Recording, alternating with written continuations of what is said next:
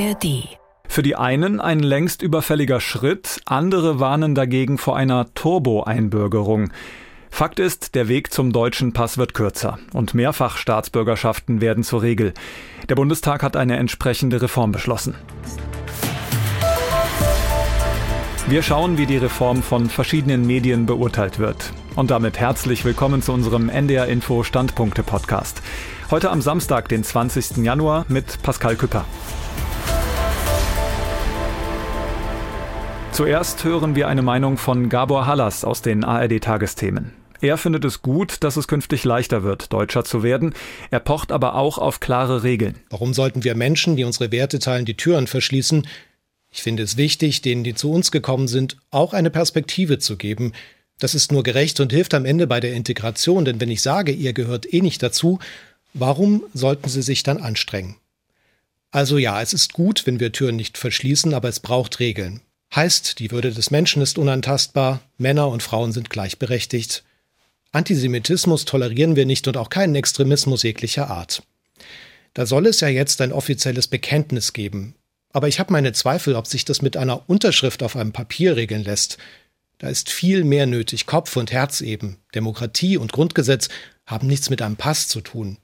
Um die zu stärken und zu verteidigen, braucht es uns alle und da können wir gut Verstärkung gebrauchen. Für die Frankfurter Rundschau hätte es keinen besseren Zeitpunkt geben können, um das neue Staatsbürgerschaftsgesetz zu beschließen. Der Bundestag signalisiert den zugewanderten Menschen in Deutschland, ihr gehört zu uns. Dieses Land will, dass ihr euch auch zu uns und unseren Werten bekennt und es sieht ein, dass ihr euch trotzdem eurem Herkunftsland verbunden fühlt.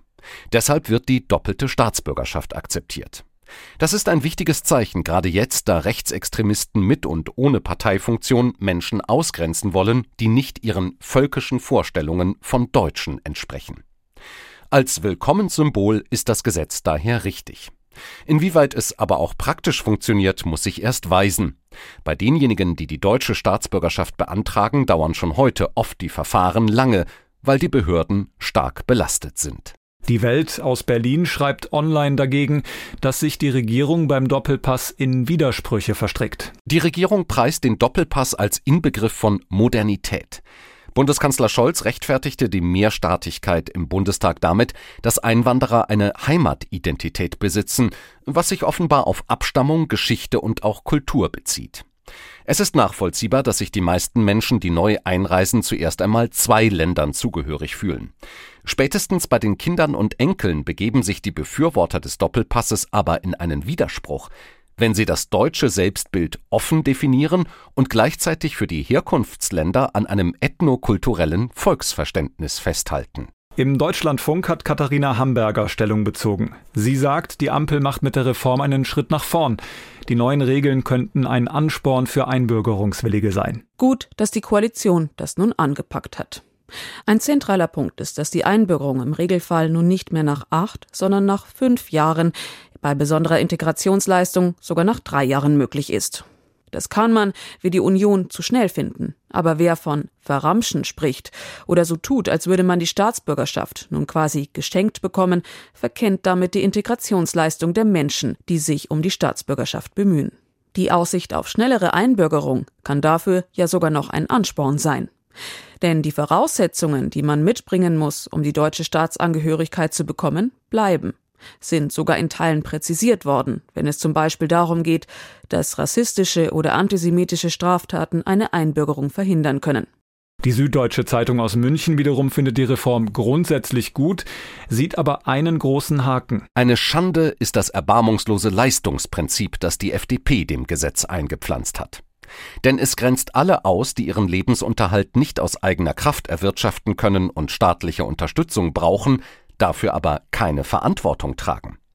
Wer etwa das Pech hatte, vom Baugerüst zu fallen, wer ein Kind mit Behinderung geboren hat oder chronisch krank ist und deshalb nicht in Vollzeit arbeiten kann, hatte bisher das Recht einzubürgern, trotz Sozialleistungen. Damit ist nun Schluss. Menschen mit eingeschränkter Leistungsfähigkeit können sich künftig nur noch als Härtefall für den deutschen Pass bewerben, eine mühsame Prozedur mit ungewissem Ausgang. Richtige Deutsche sind eben gesunde Kerle. Das ist die Botschaft. Eine Meinung der Süddeutschen Zeitung. Und das waren die NDR Info Standpunkte für heute. Am Montag geht's weiter mit der nächsten Ausgabe und Meinungen aus verschiedenen Medien. Ihr könnt uns natürlich auch gerne abonnieren, zum Beispiel in der ARD Audiothek. Ein schönes Wochenende wünscht Pascal Küpper.